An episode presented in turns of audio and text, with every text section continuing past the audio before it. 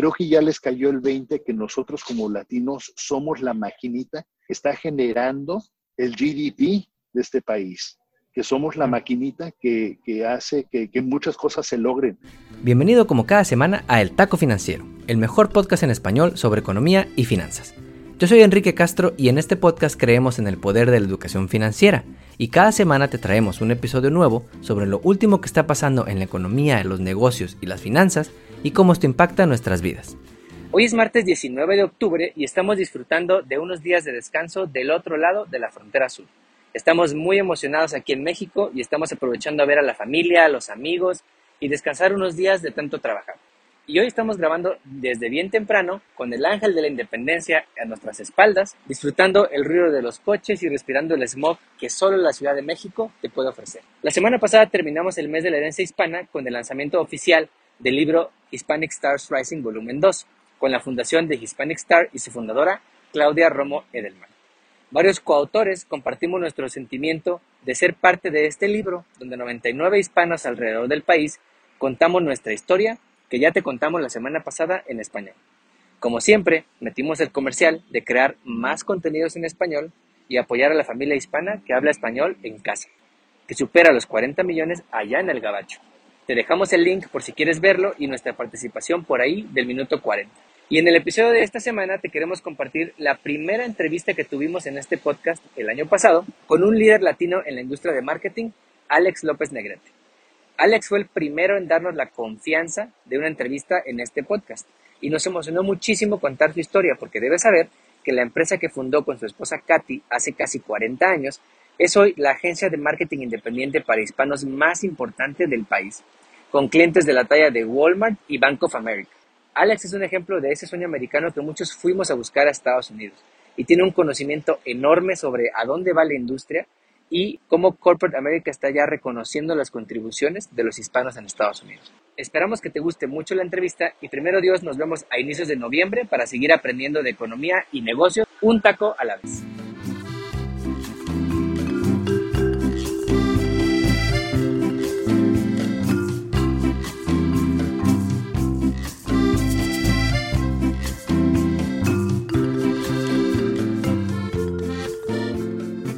Nuestro invitado el día de hoy es un ejemplo de éxito, de pasión y de perseverancia que ha llevado a la empresa que fundó junto con su esposa hace 35 años a ser la agencia hispana de marketing independiente más grande en todo el país.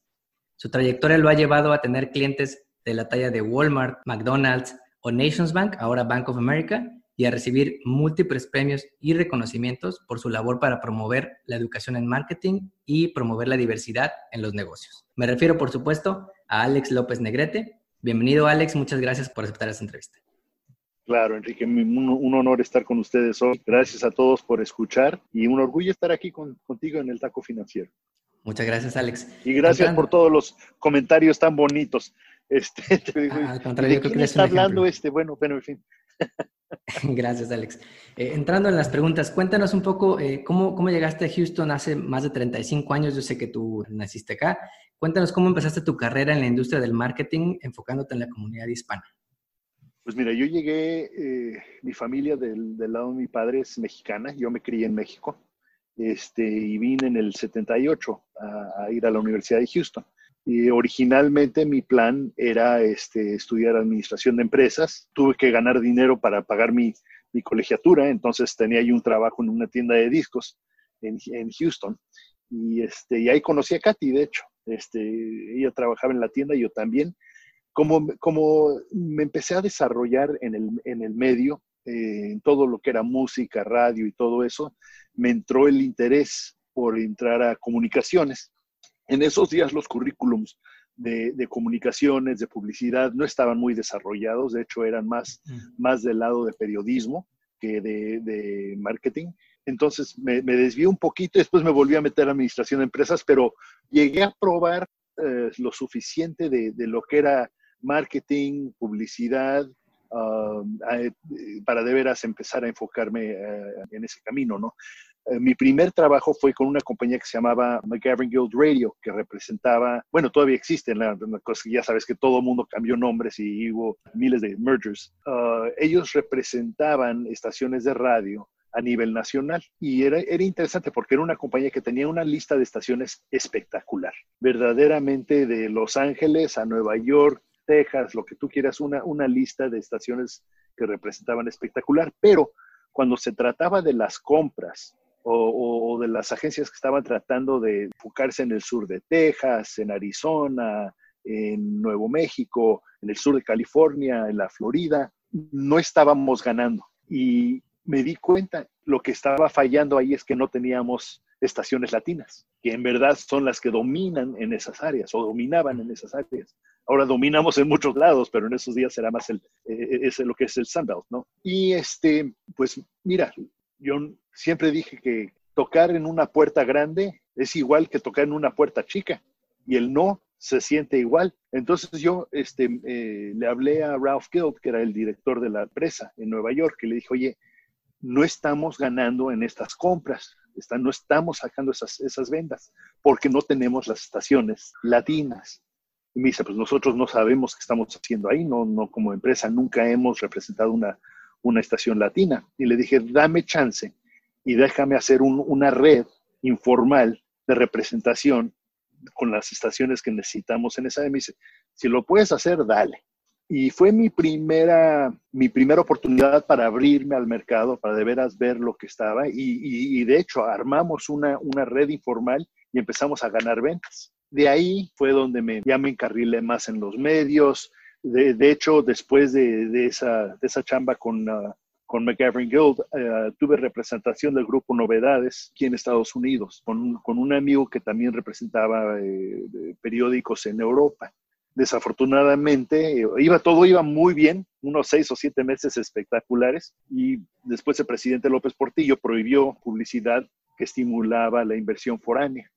Y pues de noche a la mañana pues tuve que cerrar eso ah, y me fui a trabajar en una agencia pequeñita de, publicidad. Para entonces Houston ya había entrado en, en lo que era el oil bust. Houston económicamente estaba terrible, pero pues yo tenía una bebita y ya me había casado y pues, ¿sabes qué?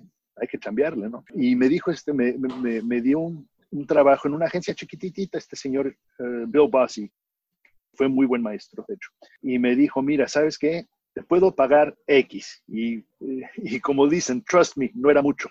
Eh, dice, pero tú tienes que encontrar el cliente, escribir el creativo, hacer los layouts, hacer los guiones de radio, hacer hasta la facturación. Entonces dije, pues de A a Z, de A Z, papito. Pues ok, ah, mira, que estaba listo para ese momento, no sé. Yo creo que estaba probablemente un poco más preparado que un muchacho de, de la edad de que era, porque sí había yo trabajado durante los, los años este, escolares pero pues te alistas, ¿no? O sea, te, te pones las pilas y, vámonos. Y yo creo que eso, esa fue la escuela que me ayudó a abrir mi propia empresa, porque de verdad sí entendía, uno, yo creo que no puedes estar en el negocio de la publicidad sin entender el mundo de los medios. Dos, eso de A a Z, de de veras saber todo el proceso, es crítico. Es especialmente crítico y si vas a ser un entrepreneur y vas a abrir tu propia empresa, tienes que saber cómo funciona toda tu cadena de producción y de, ventas. No, no puedes decir, oye, pues yo soy muy bueno en esto y solo voy a hacer esto. Si vas a ser este, dueño de tu propia empresa, tienes que entender todo el proceso. Capaz de que no tienes que hacerlo todo, pero entenderlo definitivamente. Yo, gracias a Dios, sé producir, sé escribir en inglés y en español y me ayudó. O sea, el hecho de que sí pude hacer todo, todo eso me, me, ayudó muchísimo, ¿no? Y pues así, así fue como, como abrimos la empresa. Gracias, gracias Alex. Eso de hecho me llevaba a mi segunda pregunta. O sea, ¿cuál fue el detonante para que tú dijeras, tengo que tener mi propio negocio? O sea, tuviste mucha experiencia laboral trabajando en agencias de marketing grandes y chicas, pero en qué momento dijiste, quiero algo mío. Mira, yo creo que esa, esa pregunta tiene dos respuestas. Una, una muy personal. Katy y yo no, no me pagaban mucho. yo ya tenía mi hijita y pues este, tenía ambiciones, o sea, quería yo que me fuera mejor, ¿no? Este, y pues yo, yo veía que en esa empresa nunca iba a crecer, nunca iba a, a de veras a ganar lo que yo sentía que necesitaba ganar para darle de comer a mi familia, o sea, la neta. Cada vez que necesitaba yo un aumento tenía que renunciar. O sea, ya cuando llegas a eso dices, oye, este baile está, está medio, medio severo, ¿no? Y dos, gracias a Dios, yo me casé con una mujer muy valiente. Es, es una mujer que ha estado a mi lado que como yo, yo siempre he dicho que eh, hay, hay, dos, hay dos clubes en el mundo, el why not, el por qué no, y el no por qué, el no because. Y el club del why not, el del por qué no, es mucho más divertido y tiene más potencial que el por qué no, el club por qué no. Eh, ella es fundadora del why not, del por qué no.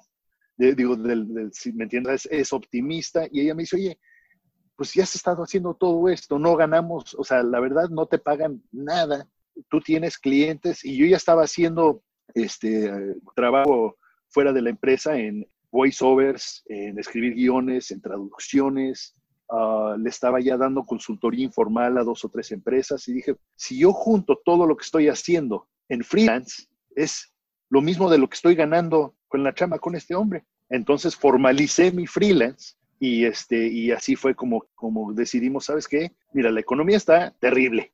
Eh, vas a ganar lo mismo haciendo tu freelance y abriendo tu changarro que lo que ganas con esta agencia. Nos lanzamos. Este, y mira, gracias a Dios, el resultado fue rápido. Los clientes de veras nos, nos dieron mucha oportunidad. Eh, vieron a dos chavitos eh, con muchas ganas y pues, ¿sabes qué? Nos dieron oportunidades y órale, hay que quedar bien. ¿me entiendes? Es entregar, no el 100%, entregar el 200, claro, ¿me entiendes? y te dan la siguiente chamba y te dan la siguiente chamba. Sí, entonces yo creo que las dos, te digo dos respuestas, una muy personal porque ya estaba yo en una situación en donde no iba a ganar lo que yo necesitaba ganar, y la otra era la ambición y, ese, y esa, pues los pantalones de decir, ¿sabes qué? Me aviento.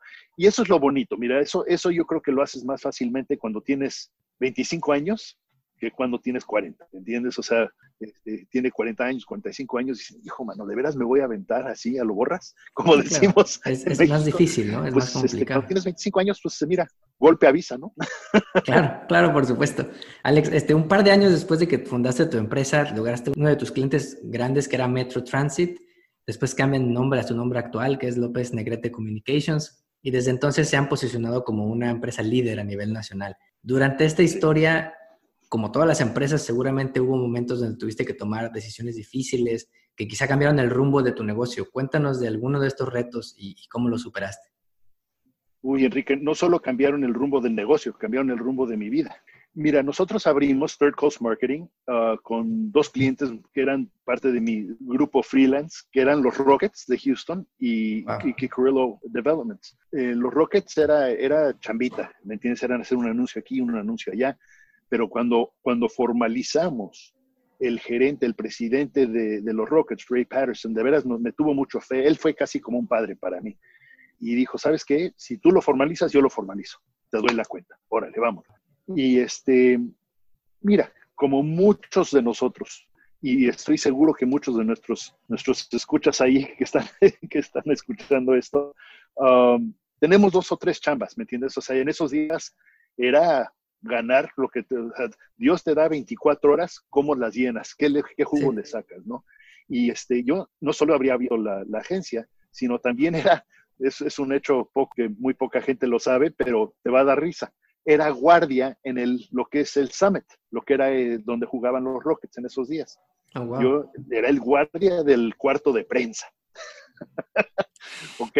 No, o sea, mido 5 pies, 11 pulgadas, de, guardia no tengo nada, pero me dieron la chamba, este, pagaba 50 dólares la noche y pues órale, este, lo multiplicas por tres, tres juegos a la semana, pues sabes qué, este, ayuda, ¿no? Y Ray Patterson entraba al cuarto de prensa cuando estaban los, los juegos, yo estaba ahí de, de guardia, estaba sola la, la sala de prensa y él llegaba ahí a ver los juegos yo me sentaba ahí con él, que uno era un deleite, porque el señor era un genio del básquetbol, yo llegué a aprender muchísimo de mi deporte favorito, pero wow. teníamos pláticas muy, muy, muy padres. Y un día me dice, oye, Alex, ¿tú crees que el mundo necesita otra agencia de publicidad? Y yo me quedé frío, pues, o sea, acababa yo de formalizar todo, empezar, y dije, señor Patterson, ¿qué preguntas? Este, ¿Se me va a echar para atrás o qué onda? Y me dice, no, no, no, no, ustedes los publicistas son bien paranoicos responde la, pregunta, ¿el mundo necesita otra agencia de publicidad o no?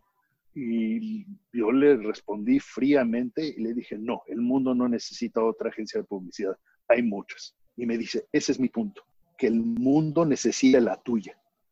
¿Qué sentido de misión tiene tu agencia? ¿Qué, ¿Por qué va a ser el mundo mejor? por el hecho de que abriste esta empresa o no. O vas a vender boletos y lo, que se te cruce.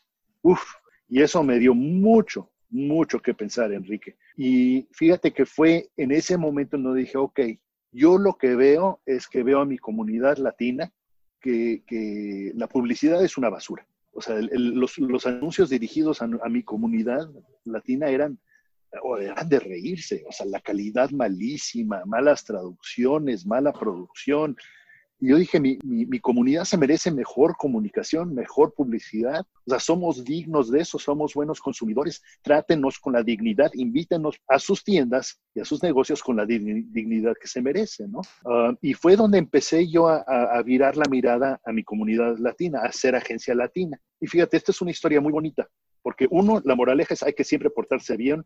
Dos, hay que siempre entregar el 200%, ¿ok? Nos invitó una agencia anglosajona a competir por la cuenta de Meta.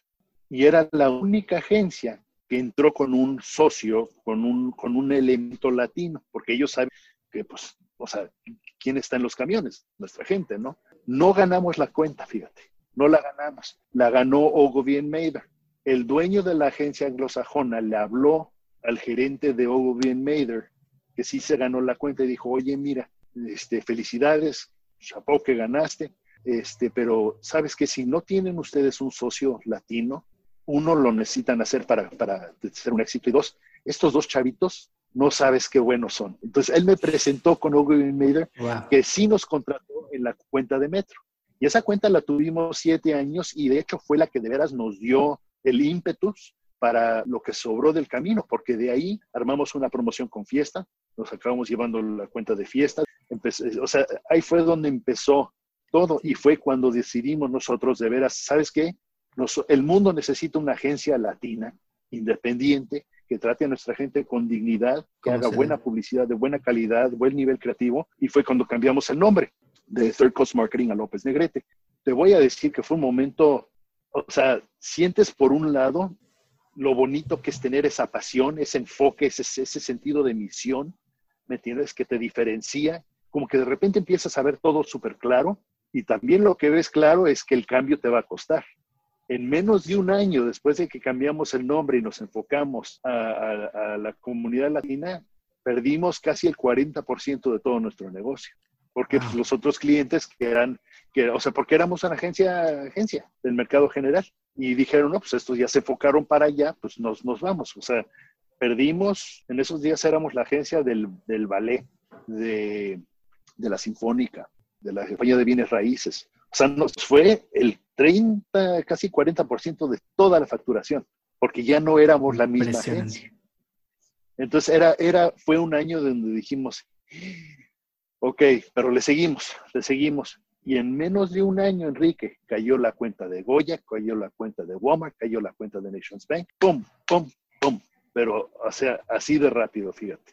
Pues simplemente enfocar agarrarte es como, es como un, como estar en uno de, esos, de esas montañas rusas, ¿no? O sea, ok, uff, órale, vamos, ¿me entiendes? Pero sabes que este fue la mejor decisión que, que, tomamos y para mí fue un momento muy clave en mi vida porque toda mi vida se la dediqué a mi comunidad, ¿me entiendes? O sea, yo, yo le digo a mis clientes, tú crees que yo te represento a ti, pero no es así. Yo represento a mi comunidad latina, la represento a ti, ¿me entiendes? Porque para mí lo, primero y lo más importante es mi comunidad, servirles bien, eh, tener buena creatividad, buena producción y hacer las cosas como Dios manda para nuestra gente. Ya somos 60 millones de latinos y nos merecemos estar en el mapa. Completamente de acuerdo, Alex. Y qué, ejemplo de que los hispanos siempre somos muy optimistas, ¿no? Como dices, muy why not y, y somos muy trabajadores. A nivel personal, yo creo, Alex, que, o sea, si uno quiere llegar rápido, hay que ir solo, pero si quieres llegar lejos, hay que ir en equipo. Y eso me lleva a mi siguiente pregunta. ¿Cómo fue tu experiencia construyendo el equipo de trabajo que tienes actualmente en tu empresa? Enrique, siempre fue muy orgánico, ¿me entiendes? O sea, uno, tienes que, invertir en tu gente. Y yo nunca quise que mi gente tuviera la misma experiencia que tuve yo en el mundo de la agencia, ¿me entiendes? Que tener que renunciar para que te den un, un aumento. Entonces, yo dije, no, no, si yo contrato, quiero contratar para a, la larga, gente que, esté conmigo y a mi lado muchos años. Ah, quiero tener un buen eh, ámbito de trabajo, quiero dar muchas oportunidades, pero también quiero gente que tenga el mismo sentido de misión que tengo yo, que la gente esté entregada a la comunidad y que pues que lo que hagan las cosas bien. ¿Me entiendes? Y el resultado fue un equipo que es como mi familia, gente que ha estado a mi lado muchos años, o sea, por muchos años tuve mi primer empleado, o sea, Javier González Serva fue, estuvo conmigo, wow, 30 años, casi 30 años. ¿Me entiendes? Todavía tengo mi primer director de arte, Jaime Belden, que lleva conmigo 28 años. ¿Me entiendes? Y eso, eso vale, eso, porque mira, en las, en las buenas y en las malas, esa gente va a estar contigo, te va a dar el 200% porque tú les estás dando el 200%. Entonces, este, pero siempre fue muy orgánico. Yo nunca fui de los que llegabas conmigo a la, a la entrevista y te iba, ¿me entiendes?, a ver con cara de psicoanalista y hacerte las, las 25 preguntas este, así súper raras, ¿no? No, no, no, es mucho de, mucho a la, mexicana, a la latina. ¿no? Sí, a la latina, ¿no? Somos de confiar, ¿no? Sí. Como que lo sientes, quién va a estar a tu lado, eh, who gets it, ¿no? O sea, de veras, quién está captando tu sentido de misión. Y, yo, y mira, han, habido contrataciones que he hecho, por ejemplo, creativos, que tú sabes que están ahí para ganarse el premio. Y una vez que se ganan el premio, se van a otro lado o se van a otra agencia. Claro. Eso está perfecto, pero hay que hablarlo, hay que hablarlo súper claro. Hay que, eso hay que establecerlo. Oye, ¿por qué estás conmigo? ¿Por qué te interesa estar conmigo? Sabes que yo quiero tener Walmart en mi, en mi resumen o quiero tener Bank of America en mi resumen, quiero ganarme unos premios y yo le voy a seguir. Ok, perfecto. Cuentas claras, amistades largas. Amistades largas, como decimos en México. Algunos de esos chavos que, que estuvieron conmigo eh, solo dos o tres años, seguimos siendo amigos, son, son compas este, y logramos lo que quisimos lograr. Alex, finalmente he sabido que tanto tú como, como tu esposa Katy, ojalá tenga algún, algún día usted platicar con ella, apoyan una mayor participación de los hispanos en Estados Unidos. Eh, has hecho entrevistas, has hecho artículos. Hay una cifra que a mí en lo personal me preocupa y que muestra el gran reto que aún tenemos por delante los latinos en este país.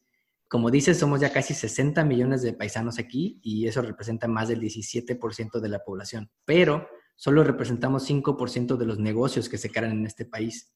Mi pregunta sería, ¿qué le recomendarías a los paisanos que están pensando fundar una empresa o empezar su changarro, pero que tienen miedos o que tienen dudas, tal vez no se sienten capaces, más con la pandemia actual que estamos viviendo? ¿Qué les recomendarías a esas personas que están como on the fence? Ahora o nunca. Este es nuestro momento. Primero, Enrique, creo que a raíz de mucho de lo que ha pasado con lo de George Floyd y lo de Black Lives Matter y todo lo que se ha visto en esta primavera y este verano, la verdad creo que también nos va a impactar a nosotros positivamente, porque yo creo que hay un, un sentido de despertar que está pasando a nivel corporativo en Estados Unidos, que están diciendo, ¿saben qué? Sí, nos hemos portado mal, sí, hay gente de, que son latinos y afroamericanos y asiáticos y LGBTQ que se merecen las mismas oportunidades. Este es un momento que es de todos, no solo de la comunidad afroamericana, Enrique. Yo, mira, habían años en donde yo sentía que el valor que yo tenía como empresa privada y latina no tenía valor en Corporate America. Como que lo veían como que así, que detalle bonito. ¿Sabes qué? Esa conversación está cambiando está cambiando bien rápido. Entonces, ahorita, entonces yo estoy viendo por parte de los bancos, por parte de los inversionistas, por parte de muchísimas gentes que están cambiando su parecer, están viendo que esta es una nueva América y esta América es muy diversa. Y creo que ya les cayó el 20 que nosotros como latinos somos la maquinita que está generando el GDP de este país que somos la maquinita que, que hace que, que, muchas cosas se logren.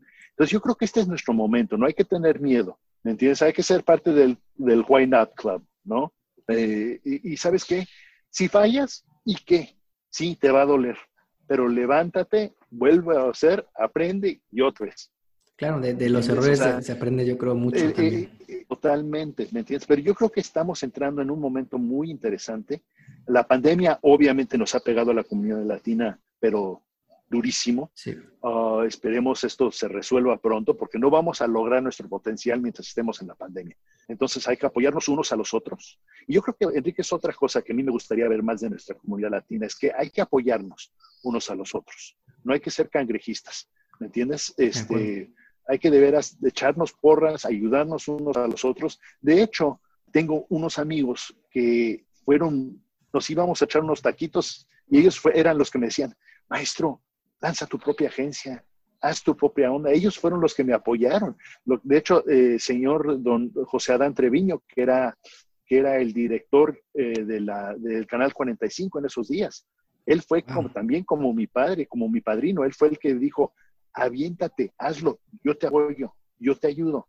¿Entiendes? Eh, y eso, y eso necesitamos más de eso en nuestra comunidad. Gente, nuestra gente que nos apoyemos. Fíjate que yo, como agencia latina, le pido a mi departamento de contaduría la lista de mis suplidores tres veces al año. Digo, ok, ¿con cuántos latinos estamos haciendo negocio?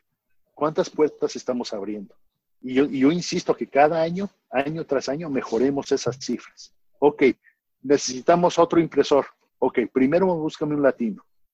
¿Me entiendes? Y eso es clave, eso es súper clave y lo necesitamos hacer. Y sabes qué, por eso hay que unirse a la Cámara de Comercio Latina, uh, Houston Hispanic Chamber of Commerce. Tienen muchísimos recursos, puedes aprender muchísimo ahí. Uh, la doctora Laura Murillo ha creado algo verdaderamente especial con el Houston Hispanic Chamber of Commerce. Y no es solo agarrar tu membresía y a ver si pega el chicle, no, métete, ve a, los, ve, las juntas, entra a los webinars, ve los recursos que tienen, pide conexiones. Oiga, doctora Laura, ¿qué, qué banco me recomienda? Necesito un préstamo. O sea, métete en la materia. Nada pasa por, por encimita, ¿entiendes? Hay que, hay que meterse. Y yo creo que es uno de los consejos que yo de veras le, me, gusta dar, que es la Cámara de Comercio Hispana de Houston, es uno de los grandes recursos que tenemos en, en, en Houston, en nuestra comunidad latina. Impresionante, Alex. Eh, y, como dices, yo creo que esta mentalidad de apoyarnos los unos a los otros es algo que yo he visto mucho, por ejemplo, en la comunidad asiática, eh, pero no, no pasa tanto en la comunidad latina y ojalá más empresas pensaran al interior de sus, de sus operaciones en apoyar a suppliers, en apoyar a vendors hispanos también. Alex, ha sido un honor poder platicar eso Eso es muy clave.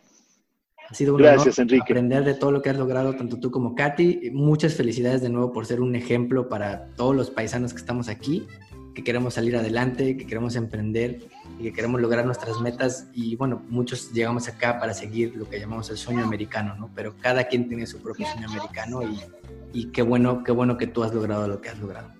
Gracias, Enrique, y estoy aquí para apoyarte y pues hay que darle, arriba y adelante, muchachos. Este, no hay que tenerle miedo al miedo y, uh, y, hay, que, hay que hacer nuestros, nuestros sueños realidad. Claro que sí. Gracias, Alex.